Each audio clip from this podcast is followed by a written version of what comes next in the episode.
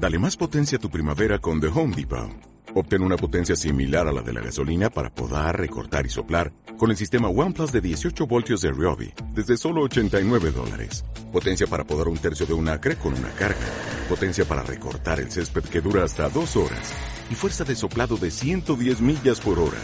Todo con una batería intercambiable. Llévate el sistema inalámbrico OnePlus de 18 voltios de Ryobi. Solo en The Home Depot. Haces más. Logras más.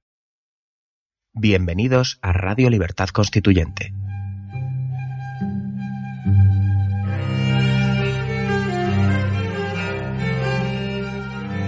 Están escuchando Radio Libertad Constituyente con don Antonio García Trevijano.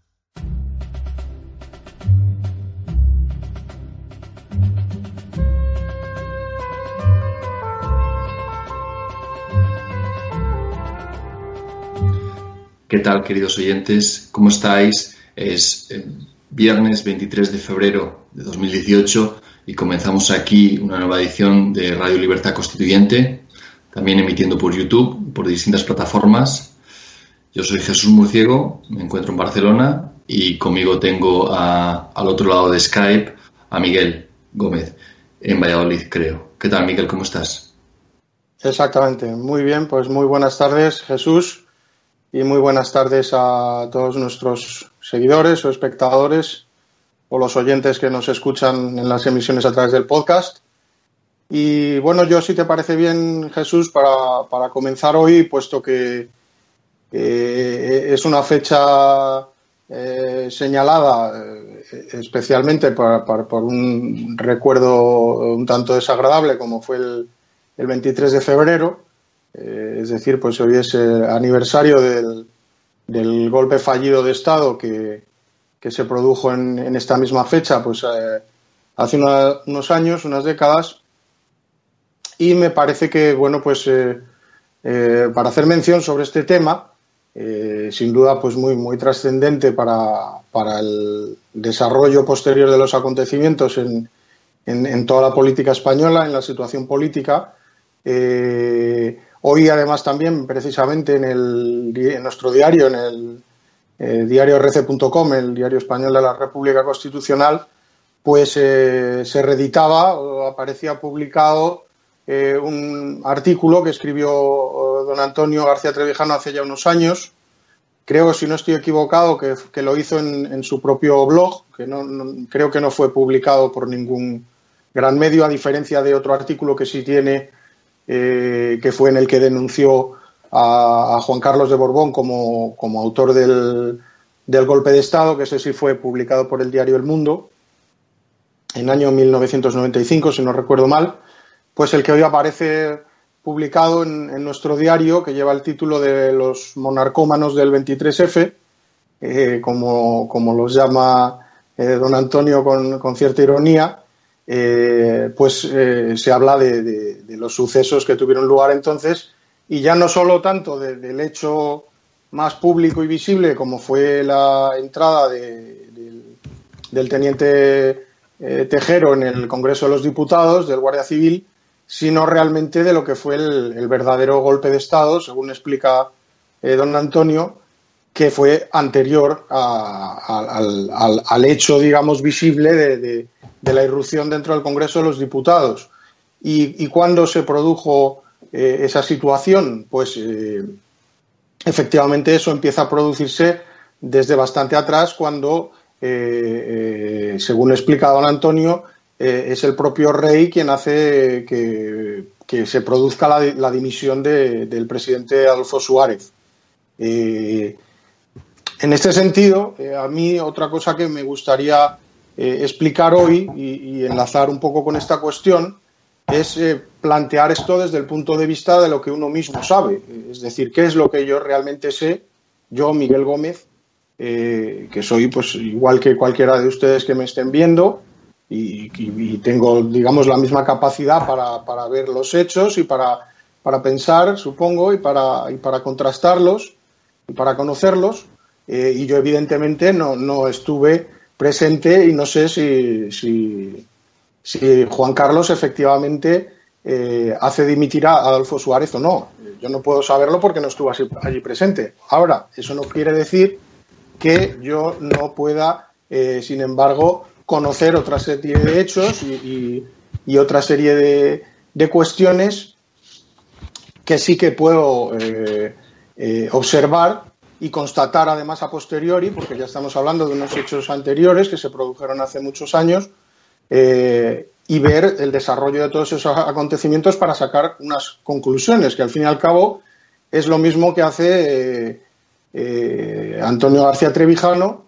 cuando explica o cuando ha explicado todas las veces y en todas las intervenciones que ha tenido en, nuestro canal, eh, en, las emisiones del canal que, él mismo funda, es a través también de su propia observación y del conocimiento de los hechos, además publicados y hechos públicos. En este caso, por ejemplo, pues el, propio Telex, eh, que es publicado eh, en el diario ABC, pero además incluso antes de eso, eh, a través de una emisión, al parecer el, propio don Juan Carlos confiesa por un error, por un descuido, su, autoría de ese golpe de Estado. Cuando dice, refiriéndose o dirigiéndose al, al general Armada, que después de, mm, de, los, de esos acontecimientos ya no puede dar marcha atrás. Entonces, evidentemente, cualquier persona que escuche eso y que tenga, digamos, cerebro, que, pueda pensar y que pueda sacar sus conclusiones, eh, evidentemente sabe y ve y deduce de eso, eh, como consecuencia, que, está mm, él mismo eh, inculpándose porque si no puede dar marcha atrás es porque antes de esos acontecimientos sí que podía dar marcha atrás, evidentemente, es, una conclusión eh, elemental. Y esa misma autoconfesión que hace eh, el rey Juan Carlos a través de la televisión y que después además ese Telex, al parecer, según explica don Antonio, se trata de, retirar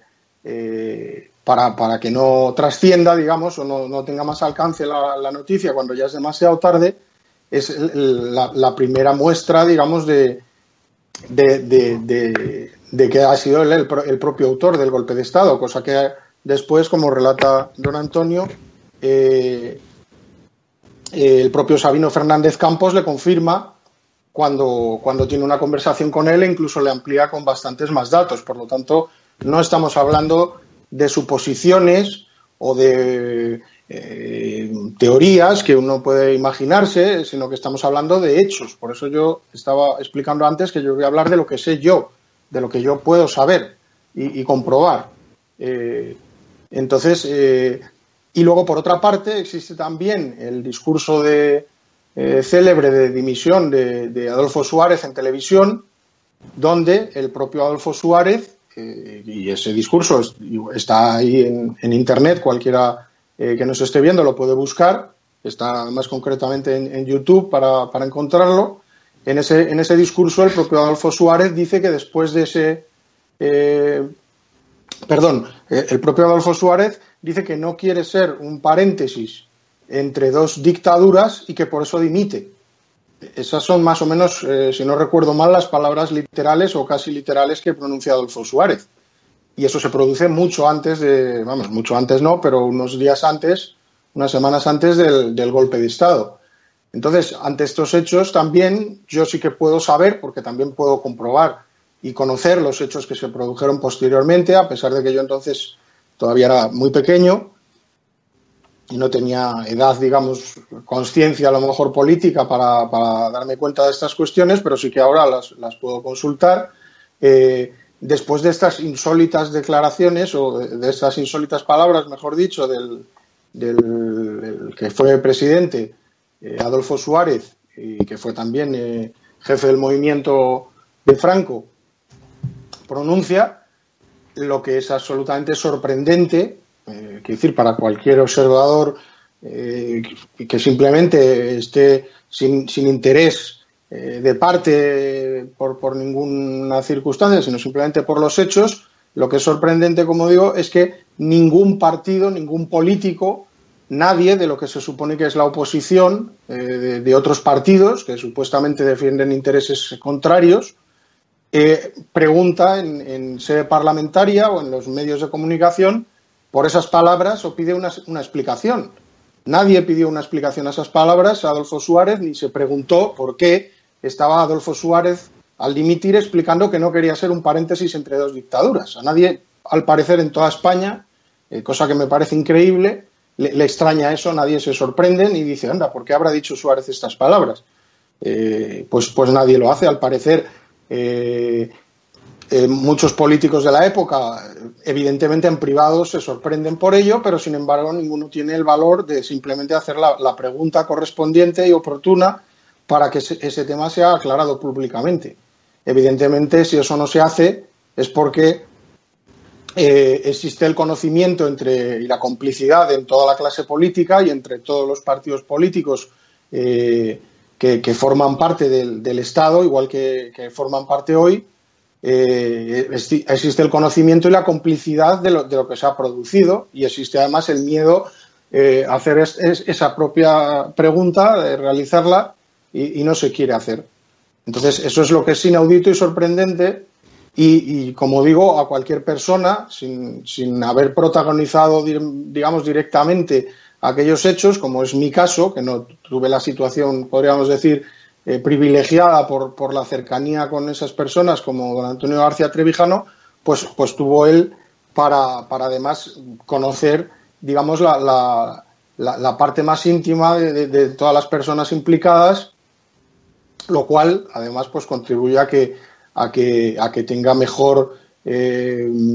conocimiento o, idea del tipo de personalidades políticas que, que, forman parte de, toda esa opereta, digamos, que se, que se, que se forma ahí eh, y que luego finalmente pues concluye con, con, la figura de, de, Juan Carlos de Borbón pues como, como salvador eh, de la democracia, dicen, y es eh, como la leyenda, digamos, continúa hasta hoy haciéndole ver pues de, esa forma que no se corresponde en absoluto con la realidad de los hechos, pero que sin embargo, por alguna razón que a mí se me escapa, pues en España todas las personas asumen así, eh, tanto partidos de lo que hoy se llama la oposición como los partidos, eh, digamos que podrían ser eh, más afines a, la, la, dictadura anterior, al, al, periodo de la dictadura del general Franco, pues absolutamente nadie cuestiona estas cuestiones a día de hoy tampoco lo hacen. Todos los partidos supuestamente eh, antifranquistas, dicen ellos, y, que incluso se llaman a sí mismos republicanos, siendo España una monarquía y siendo imposible que haya republicanos porque, porque estamos en una monarquía. Entonces, no, tiene ningún sentido hablar de ser republicano, que es un sujeto pasivo, sino, sino de ser, en todo caso, repúblico, que es los que somos las personas que estamos en el MCRC y por eso no participamos en las votaciones de la monarquía, eh, fundamentalmente. Entonces, como digo, todos estos partidos, supuestamente, eh, al menos de boquilla, eh, republicanos, es decir, que quieren, según explican, que, la forma del Estado en España sea la república, sin embargo, son incapaces de cuestionar a, través de hechos, que no, suponen ningún tipo de, cuestión ideológica, a, la, figura del, jefe del Estado y, de preguntar por este tipo de cuestiones o de ponerlas en conocimiento público, de hablar sobre ellas, etcétera, etcétera. Todos podemos recordar pues el, asunto este eh, tan teatral que, hizo el partido Podemos con, con el, lo que se llamó el tramabús, si no recuerdo mal, donde parecían pues las caras de grandes empresarios de, del mundo pues, eh, financiero, empresarial español, eh, que, formarían parte pues, de lo que ellos decían, una, trama eh, delictiva, etcétera, etcétera. Y sin embargo, en, esa, en esas figuras no, no aparecía cuestionada la, figura del, del, rey, que hubiera sido lo más lógico y lo más consecuente con, con, con la, la, defensa que ellos mismos hacen, aparentemente, digo, de, la República, porque bueno, pues al final, como todos estamos viendo en la política española, todo es un juego de apariencias, todo es completamente fingido, todo es completamente de boquilla, todo es una pose para medrar, para, pues para mm, formar parte de, redes clientelares, que son lo que tejen los, partidos estatales, para ponerse eh, en una de esas colas, como digo yo metafóricamente, eh, y, formar parte de ello, pues es decir, para ser cómplices de la, de la, propia corrupción institucional que existe en España. Entonces, como todo es una pose, todo es mentira, todo es eh, fingido, todo es una apariencia, pues eh, la, prensa además actúa como, como, podríamos decir, como mm, expositora de toda, esa, de toda esa apariencia, de todo ese teatro, para que, para que las personas eh, sean partícipes, digamos, del espectáculo y, no, y, no, y no puedan eh, eh, conocer la verdad de los acontecimientos y la verdad de los hechos. Todo, ese em, teatro que se desarrolla, en el que unos serían separatistas, otros se hacen llamar comunistas, otros se hacen llamar liberales, otros, en fin, socialistas, lo que cada uno quiere, eh, porque como no hay libertad política, además, ninguna en España para, para poder elegir absolutamente nada, pues nada compromete, nada, no, es necesario hacer nada. Entonces, yo por eso eh, entiendo que hay muchos repúblicos, por ejemplo, a los que les gusta más o, siguen diariamente las noticias de, lo que podríamos llamar la actualidad política española. A mí me aburre soberanamente, soy casi incapaz ya de, de ver las noticias porque me produce asco es decir, como, como, como soy consciente de toda la mentira que hay detrás de eso, pues es que, eh, no sé, me parece estar viendo a payasos auténticamente haciendo cuestiones circenses y, diciendo una serie de cuestiones con una desfachatez y una cara dura y un cinismo absolutamente insultantes. Entonces, a, mí, sinceramente, eh, me cuesta trabajo a veces comentarlo en los propios titulares de prensa y, las propias noticias que aparecen en la prensa sencillamente por eso, porque es que eh, para mí no, no tiene interés ninguno, porque como sé perfectamente que todo es un teatro, igual que ha sido, y hemos visto además lo que ha sido el, la cuestión separatista en Cataluña, que ha sido un absoluta teatro, una ópera bufa, un espectáculo circense, que ha quedado en absolutamente nada. En ahora el presidente Puigdemont corriendo por Europa eh, y, los programas de televisión haciendo humor sobre ello. Y, Ana Gabriel, que es la, dirigente de, otro de los partidos del Estado, de la CUP, pues exactamente igual, ahora está en Suiza. Eh, y entonces, bueno, pues se, ha visto, digamos, la, charada eh, que es todo esto, toda esta situación y todo esto además envuelto con la tragedia que supone la situación terrible económica que existe, que hoy, pues, eh, eso sí que lo, he podido ver, pues por lo visto eh, está habiendo algunas manifestaciones o protestas de, los jubilados, que es algo eh, que parece increíble que en España tengan que ser los jubilados, las personas más mayores, las que salgan a la calle a protestar, y sin embargo la juventud esté completamente envejecida en ese sentido, es decir, que no, tenga iniciativa ni, sangre en las venas para hacer absolutamente nada. Pero bien, eh, dándonos a todos, digamos, una lección, eh, todas estas personas pues se, están movilizando, aunque evidentemente el problema que hay y, el peligro, digamos, que, se cierne sobre todo esto es el mismo que existió durante el 15M, y es el de que eh, los partidos ahora mismo en la oposición pues eh, utilicen esto pues para hacerse las fotos, para encabezar esas manifestaciones, para apropiarse de todas esas manifestaciones y para utilizarlas en su propio beneficio en la lucha que tienen con, el partido de gobierno, pues para, para quitar al Partido Popular y para beneficiarse en las, en las próximas elecciones. Entonces, bueno, pues eh, eh, sí que he sabido que, por lo visto, pues Íñigo Errejón y algunas otras personalidades de los partidos políticos pues han aparecido en esas manifestaciones hacerse las fotos. Y pues por lo tanto nada nuevo bajo el sol podríamos decir.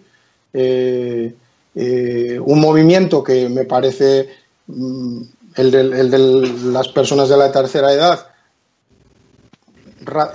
quiero decir razonable y esperable desde un punto de vista eh, de, lo que se está sufriendo y de la realidad terrible de, de la situación en la que se encuentran los pensionistas y que además va a ser mucho peor a partir de ahora, porque no olvidemos los datos que, nos ha dado en, tantas emisiones Roberto Centeno y que lleva denunciándolo además no ahora, sino desde hace, eh, pues al menos que yo sepa, por lo menos dos años como mínimo,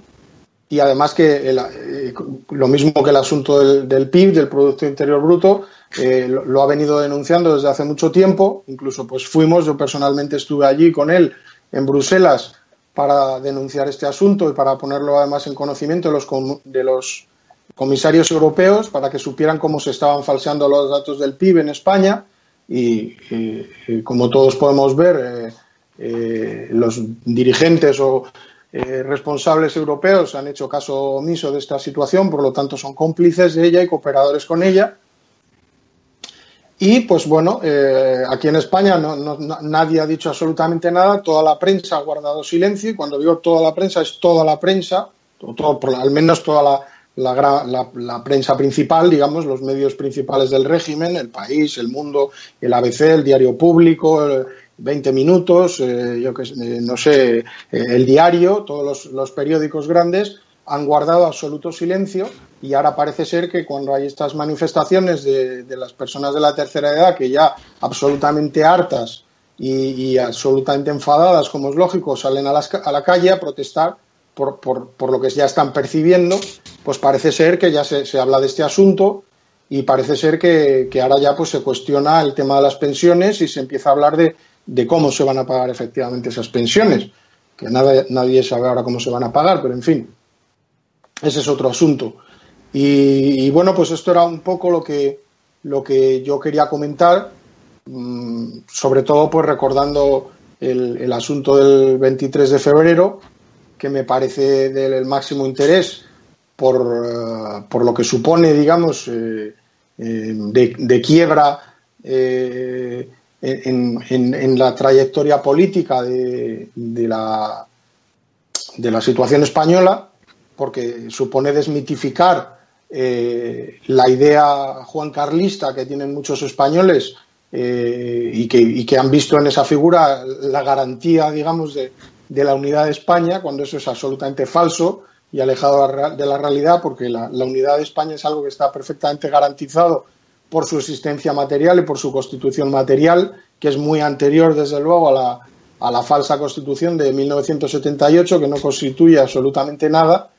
Y, bueno, pues como digo, eh, me parece importante recordarlo por esto que estoy diciendo. Y, y, bueno, pues eso es un poco lo que, lo que yo quería comentar,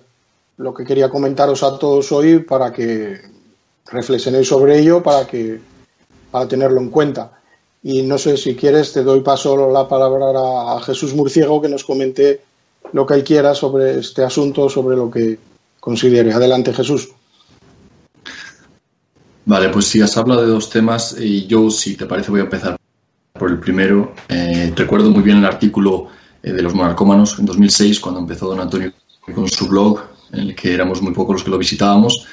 y a mí en aquella época estaba recordando ahora que me costaba creer, me costaba creer que, el golpe lo había organizado Juan Carlos, porque claro, después de todo lo que hemos visto y hemos leído en la prensa, en la televisión, del señor este, el, el rey antiguo que nos había liberado y que era tan bueno y claro, enfrentarse un poco a ese mito pues no es fácil y hace falta un poco, requiere un poco pues de, de valor y de, de documentarse bien, de ir a los y afinar un poco el oído en esas frases en las que él mismo se autodelataba y, y ver que, que, por reducción al absurdo no había otra alternativa. ¿Qué golpe de Estado se va a dar cuando, si el ejército no va a tomar la, la jefatura del Estado, que es la, la, zarzuela? O sea, en un golpe de Estado lo primero que hace un, un ejército pues ir a la zarzuela y movilizar al rey. Pues no, el rey estaba tranquilito y no le pasaba nada, no iba con él. Parece que no iba con él eh, porque disimulaban, pero si, te das cuenta un poco, era él. Es muy obvio que no había otra, otra explicación que, como él dijo, que era una solución constitucional, como la solución eh, a la francesa, ¿no? a, la, a la de Gaulle, que impusiera un, un, nuevo jefe de, jefe de gobierno, ya que Suárez se había, se había gastado, se había agotado ya, ya había repartido todo lo que tenía y el jefe de Falange ya no le era útil, pues eh, un general era una gran opción. Lamentablemente o, afortunadamente eh, no avisaron a Tejero de, de, lo que se cocinaba y Tejero pues se negó se negó y bueno, vimos toda la opereta que, conocemos y que a día de hoy hay gente que es incapaz de enfrentarse a, los hechos que, estamos relatando, que hay mil y una eh, detalles internos, pero que sin entrar a ellos, simplemente eh, lo que tú comentaste de la frase que dijo Suárez en su dimisión, simplemente eh, cómo se desarrolló el golpe y simplemente cómo Tejero lo, abortó y se montó toda esa opereta bufa y el mensaje del rey. Con esos datos simplemente ya uno se puede figurar bien claramente que golpe es del rey, sin duda. Que además en los libros como de la reina cuenta Pilar Urbano que el rey engañó a los militares haciéndoles creer que iba con ellos. Bueno, que los engañó está claro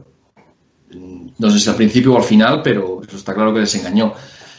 Entonces, eh, lo que hay es que enfrentarse a ello y, caer un poco del mito, hay que caer, de, bajarse del mito del rey, del padre protector que, heredó el poder de Franco, que está aquí por nuestro bien, mira por su pueblo, todo ese montón de, basura, de, patrañas que nos cuentan, que nos han contado, que, se, han comido toda la juventud, todas las generaciones que han pasado. Hablabas de los, de, de los pensionistas que hoy día están con el problema de las pensiones, que es un problema que lleva mucho tiempo. Pero bueno, pero que es que no es nada nuevo. Es algo que se veía venir. Recuerdo en la, asamblea del MCRC hablamos de las pensiones, que estaban saqueando la hucha de pensiones, bueno, ya la han saqueado, ya no queda nada, ya no queda solución, entonces que los políticos lo hagan es eh, lo, entendemos, que es, solo saben robar y es lo suyo. Pero que la prensa eh, mendaz no diga nada, no haya hablado nada del tema hasta que que obviamente que los, los, ancianos eh, y los jubilados están en la, en la carrera de San Jerónimo bloqueándolo todo, entonces hay que hablar del tema, pero que es que hasta entonces no se hablaba de los temas como no se habla de los temas importantes. El, régimen pone tabús a la prensa y la prensa pues habla de pues lo de las chorradas de siempre, si, si, si lo de Cataluña para adelante, para atrás, si viene Puigdemont, si se va, si se, se escapa uno, se escapa otro, pero no hablar de los temas realmente que habla cualquier prensa internacional, de, lo que se habla en los periódicos del mundo, de los problemas reales de, la economía de cada país, los problemas de la economía global y cuáles son las soluciones. Entonces, ¿cómo, cómo vamos a llegar a las soluciones o cómo, vamos cómo van a pensar los políticos en las soluciones si no piensan en los problemas siquiera? Si están en su, en, su burbuja, como está Rajoy, eh, tranquilamente, mientras gane las elecciones o lo apoyen o haga cualquier acuerdo bajo cuerda con los nacionalistas que necesite, no hay ningún problema. Ahora, claro, pero es que eso, perdona Jesús, que te interrumpo un momento, eso lo que demuestra efectivamente es que en España no existe política, porque es lo mismo además esencialmente que está pasando en Venezuela. En Venezuela ya es de una forma descarada, digamos, evidente para, para todo el mundo, que, porque es ya casi eh, efectivamente una dictadura eh, de partido único, con un coro, digamos, ahí de un ballet de champ, como lo llama siempre, que me hace mucha gracia Roberto Centeno, que es, que es la MUD, pero realmente pues toda la prensa de igual, oficial venezolana pues sucede exactamente lo mismo que aquí en España, pues se habla de, de cuestiones completamente cosméticas pero lo que no se cuestiona, digamos, es eh, la legitimidad de, una constitución como es la de Chávez, que es el origen de todo el problema que hoy sufre Venezuela, igual que en España el origen de todo el problema y de toda la corrupción, porque es que eso es lo que debe entender todo el mundo que nos esté viendo, el origen, la causa de la corrupción que hoy tiene España es la, la Constitución, las leyes fundamentales que se, se pactan y se, y se redactan y se escriben en secreto y que después pues son aprobadas y, hay un refrendo eh, popular en un, trágala donde no hay más opción que decir sí o no y el no significaba volver a la dictadura anterior y sin, ser, constituyentes. y sin ser libre para elegir, porque cuando votas sí o no no estás siendo libre, entonces tienes que votar lo que te diga. Los buenos ciudadanos votan lo que les diga, lo que le diga el régimen. Claro, efectivamente. Y otro punto que quería añadir, y ya no te interrumpo más y te dejo que continúes con lo que estabas diciendo, es que los hechos que estábamos hablando antes, como son las propias palabras de Adolfo Suárez y la propia confesión del, de, Juan Carlos de, que él es el autor del golpe de Estado, después todos los acontecimientos posteriores, incluso con detalles ya digamos más o menos escabrosos o más o menos eh, mm, propios para curiosos o interesados más en, la historia, pues como ha habido muchos eh, importantes historiadores después en estos años que han publicado libros, muchos que se han escrito sobre el golpe de Estado y se han ido dando pues toda una serie de detalles más o menos accesorios, pero lo que luego también ha venido a confirmar esto ha sido hace pocas semanas o pocos meses el, propio eh, teniente Tejero, eh, creo que ha sido en el diario La Gaceta, eh, se publicaba una entrevista que habían mantenido con él, donde él mismo también decía cómo el golpe había sido orquestado con Juan Carlos y que realmente él lo que hizo es lo que él llama un contragolpe, de forma, desde luego, desde mi punto de vista, un tanto inocente, porque realmente él no dio ningún contragolpe, lo que fue utilizado. Pero bueno, eh, eh, efectivamente, eh, Tejero, al, enterarse de que en ese golpe participaban tanto Partido Comunista como Partido Socialista, que ya, como explica él, son sus palabras las que aparecen publicadas, se habían repartido los ministerios de ese nuevo gobierno de concentración que se iba a crear, pues él eh, se echa atrás, digamos, en ese golpe de Estado y es por lo que fracasa el golpe de Estado y no, y no se produce esa circunstancia. Eh, por lo tanto, quiere decir que todo esto se ha ido añadiendo después a, una serie de, circunstancias incuestionables y a que la primera persona en toda España que denuncia esto y que y aparece, como digo, publicado en el diario El Mundo en el año 1995 es don Antonio García Trevijano. Después, eh, sí, luego todo ha habido pues eh, una serie de añadidos de los detalles, digamos, de la operación más eh, en el aspecto logístico, militar y, de la Guardia Civil, etcétera, pero vamos que ya no, no, eso realmente no tiene importancia ninguna más que pues eso para los historiadores y, para las personas, digamos, más curiosas de los detalles pero realmente el, acontecimiento primero es eh, la dimisión de Suárez, que es la que inicia todo, y es la propia violación de esas leyes fundamentales a las que llaman Constitución que realiza el jefe del Estado cuando depone a un presidente de gobierno sin, sin que esas leyes fundamentales a las que llaman Constitución le permitan hacer eso. Entonces, eso es lo que debería de ser el punto esencial sobre el que, sobre el que, el que tratara el asunto. Ya está, perdona Jesús que no, te No, tienes razón y al hilo de lo que comentas, eh, ese, ese, punto fundamental y otros puntos fundamentales quedan eh, tapados tras el mito del 23F, que hoy día es un mito para los monarcómanos, para, para la gente que cuando se publicó este artículo que, os comentaba en el 2006 y, nos empezábamos a informar muchos y a, y a conocer al MCRC y la obra de Trevijano, para la gran mayoría era un tabú. Eh, Juan Carlos de aquella, eh, nos acordamos perfectamente la popularidad que tenía Juan Carlos, que era, vamos, adorado por su pueblo. Eh, quizá no tanto como su, su predecesor en, el cargo, pero era incriticable. cualquier, cualquier tema como el de las comisiones del petróleo, el de, de sus aventuras amorosas o cualquier tema que, que pudiera dañar su persona, la gente no lo aceptaba porque tenían o tienen aún muchos un mito eh, en, la, en, la, cabeza, un mito eh, del, pues eso, del jefe de Estado protector, heredero del otro jefe de Estado, eh, pues que nos protege y que nos ayuda y, y, cualquier hecho como estos, cualquier documento, cualquier dato no es aceptado. Y es simplemente pues tirado a la basura porque con la fe con la, con la creencia ciega en un mito, pues creemos en un régimen eh, que nos está llevando a la ruina y mientras nos lleva a la ruina nadie se plantea nada. Como tú bien dices, no hay política. Aquí solamente hay, pues eso, eh, eh, un poco de arreglos, de apaños, de enjuagues para estar todo el mundo de acuerdo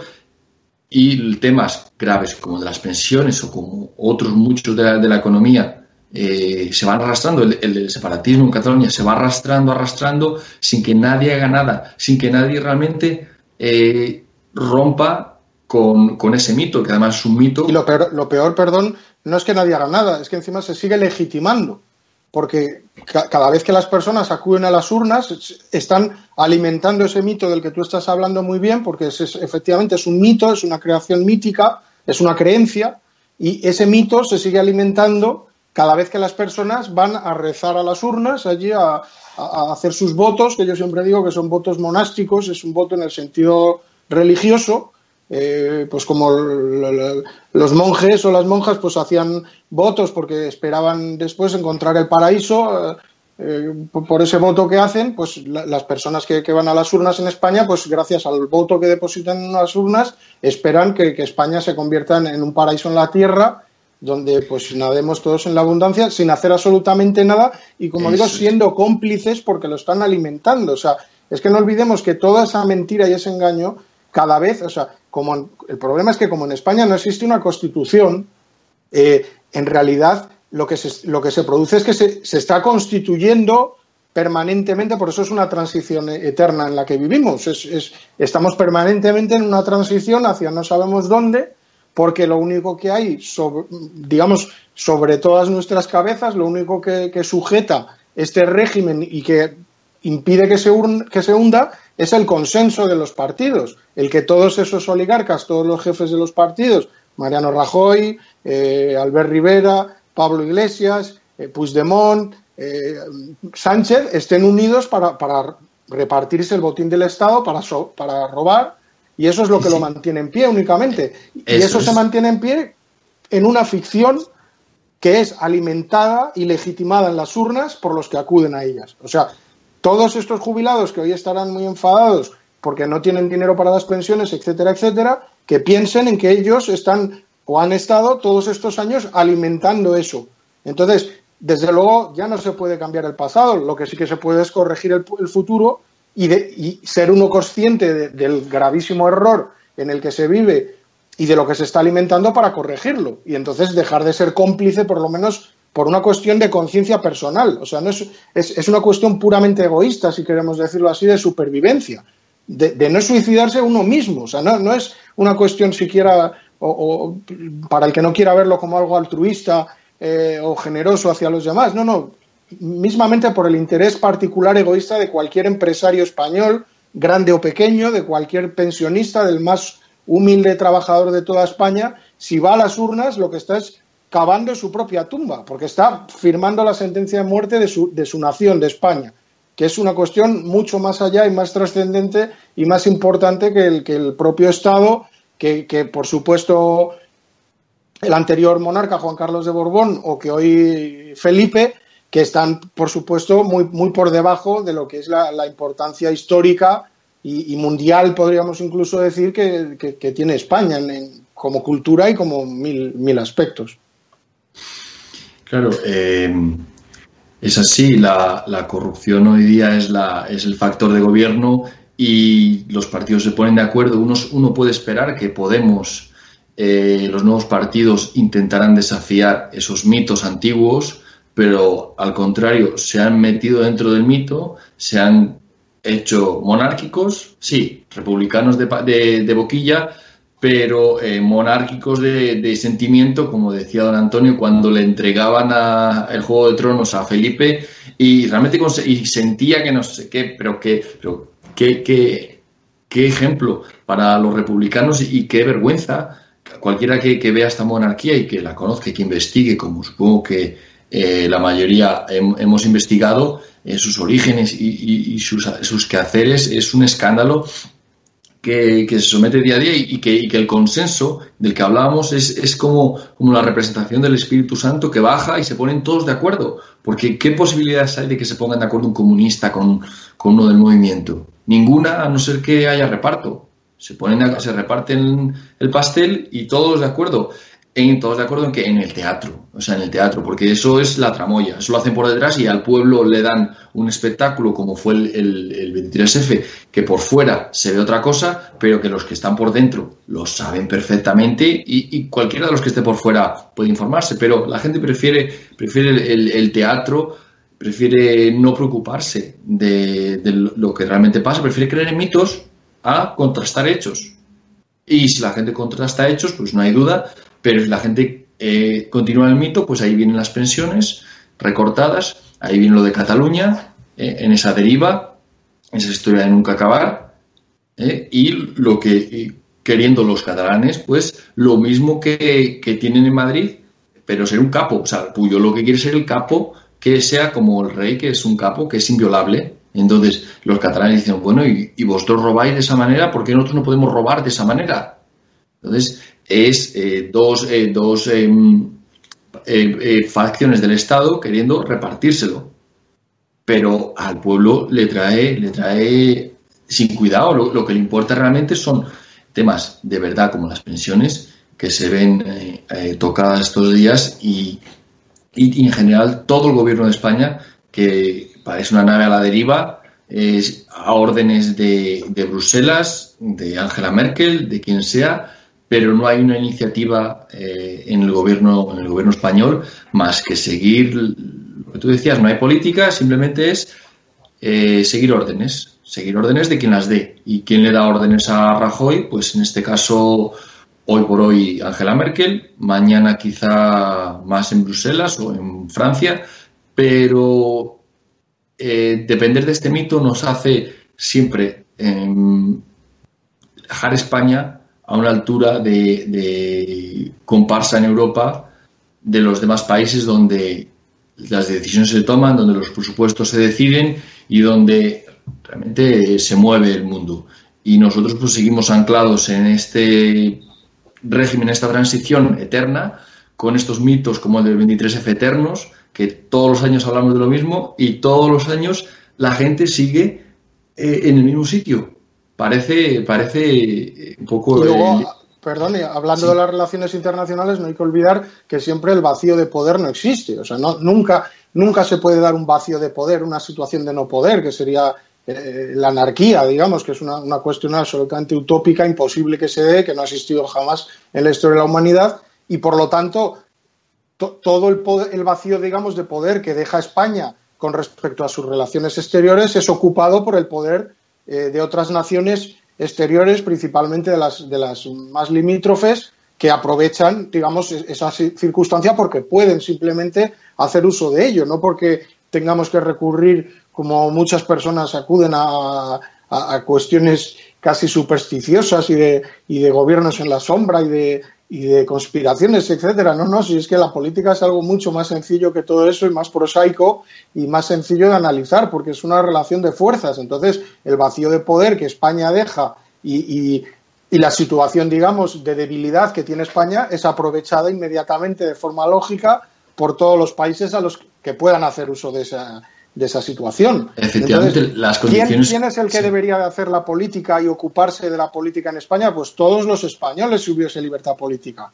Todos nosotros, o, por lo menos aquellos de nosotros con, con, esa iniciativa de ocuparse de la vida pública, de ejercer su ciudadanía, de, ser responsables de su situación y de, reivindicar, digamos, sus, sus, intereses, de defenderlos en la forma en que cada cual considere mejor y más oportuno el, que esté en una situación económica más desfavorecida, pues lógicamente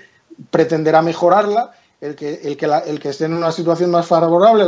pretenderá mantenerla e impedir que otros le, despojen de esas circunstancias. Y, en fin, lo, que es la lucha política que en España hoy no existe, porque como estabas diciendo tú muy bien, Jesús, lo que existe es el consenso. Es decir, que, que, que Amancio Ortega, que es el millonario mayor que hay en España, pues pues consensúa con, con, un trabajador, digamos, que está una cajera del Mercadona que está cobrando 600 euros la hora. Entonces, en ese disparate, en ese absurdo que es imposible completamente de entender y de concebir en cabeza humana es en el que vivimos, que es la renuncia precisamente a que exista la política, porque hay consenso, y como hay consenso ya no puede existir política porque ya están todos los políticos de acuerdo y entonces ya pues nada, es a repartirse el dinero hasta que se acabe, que es lo que ha pasado. Claro, hay, ausencia de, política y ausencia de verdad en la vida pública. Todo es una mentira, todo es el teatro del que hablábamos, con la tramoya dirigiendo por detrás y diciendo una cosa y el público sabiendo que es mentira o pudiendo saber que es mentira, si muestra un poco de interés, prefiere creer, eh, hacer un acto de fe y, y realmente desear que su, que su jefe de Estado sea un gran político con visión de futuro, con, que nos salve del, del 23F y que todas las mentiras que, que cuenta la prensa, la prensa del régimen, prensa muy mala, pues las tragan tranquilamente y sin ningún, sin, realmente sin ningún pudor. Eh, la gente sigue repitiendo los mismos tópicos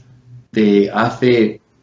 20 años, yo recuerde, y quizá más, la gente sigue repitiendo lo mismo y sin pensar que el mundo hoy día ha cambiado, hay otras estructuras de poder, España eh, debe de jugar un peso internacional y si no lo juega, eh, lo juegan por ella. Eh, otra, el cupo o el espacio de poder que tiene España, otra nación, otras potencias lo toman y lo usan a su beneficio y en sus intereses, como, como es normal que, sea. Si, si, no sabes em, ocupar tu espacio, pues alguien lo ocupa. Eh, no es por maldad ni por bondad. En las relaciones internacionales no es una moral, es simplemente cuestión de fuerza. Y si por estos motivos que hablábamos, España, eh, pues, eh, complejo de inferioridad o quererse homologar con Europa, España baja la cabeza y, traga con todo lo que le pidan los, los socios, los, los colegas alemanes y, franceses que se decía antes, si accedemos a todo lo que nos pidan, pues nos van a pedir más. Y si no ponemos ninguna contraprestación y no, defendemos lo nuestro, pues nadie lo va a defender. No creo que Angela Merkel vaya a defender los intereses de España en una cumbre internacional. En la, vida va a pasar, porque además no sería, no sería normal y no sería correcto. Lo correcto es que eh, eh, defienda los intereses de, de, quien le votó. ¿no? En España, como no tenemos representación, eh, no, nadie puede representar los intereses de España. Y estos señores que están en el teatro fingiendo tanto, pues no pueden eh, tener los pies firmes porque... No, no de los, perdona Jesús, no de los intereses de España, que realmente España como nación no tiene intereses ni, ni una voluntad, de los ciudadanos, de las personas que viven en España, que son las que sí que tienen intereses materiales. Eh, España, en todo caso, eh, puede ser un, un, interés, digamos, histórico, cultural, pero, pero el, interés material de los ciudadanos que viven en España es el que no es defendido por nadie. Y ese interés únicamente lo puede defender cada uno. Cada ciudadano tiene que ser defensor de sus propios intereses. Lo que no puede es echarse a dormir y esperar que unos funcionarios, como hay en España, que no son políticos, porque en España no hay políticos, lo que hay son funcionarios políticos, que son empleados de partido, eh, todos los diputados que se sientan en el Congreso,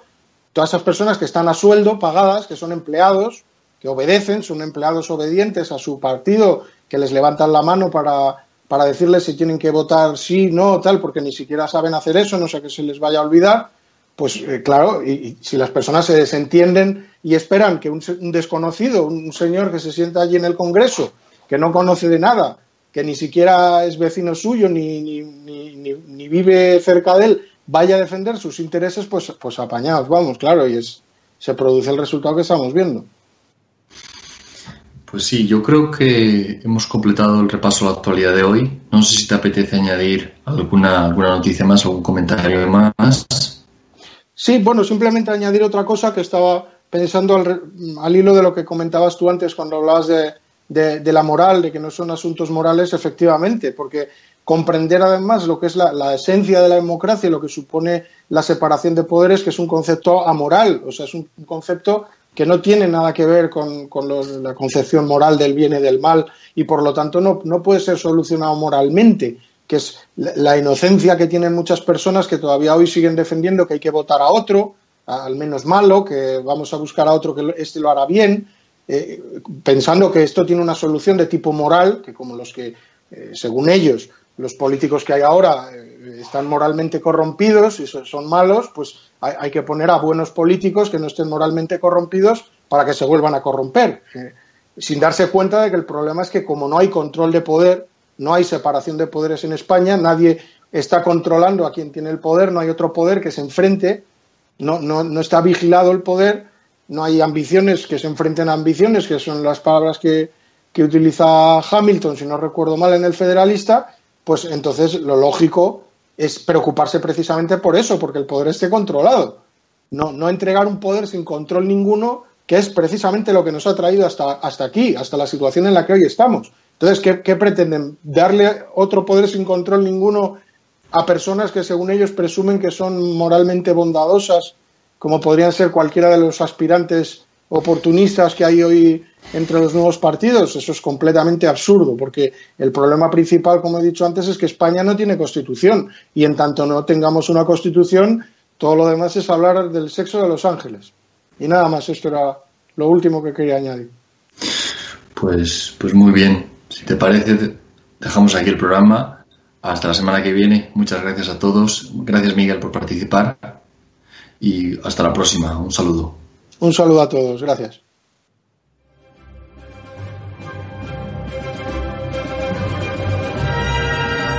Gracias por haber escuchado Radio Libertad Constituyente. No olviden visitar la parrilla de programación en la nueva página web del Movimiento de Ciudadanos hacia la República Constitucional, en la dirección www.mcrc.es. Radio Libertad Constituyente. La libertad viene en nuestra busca.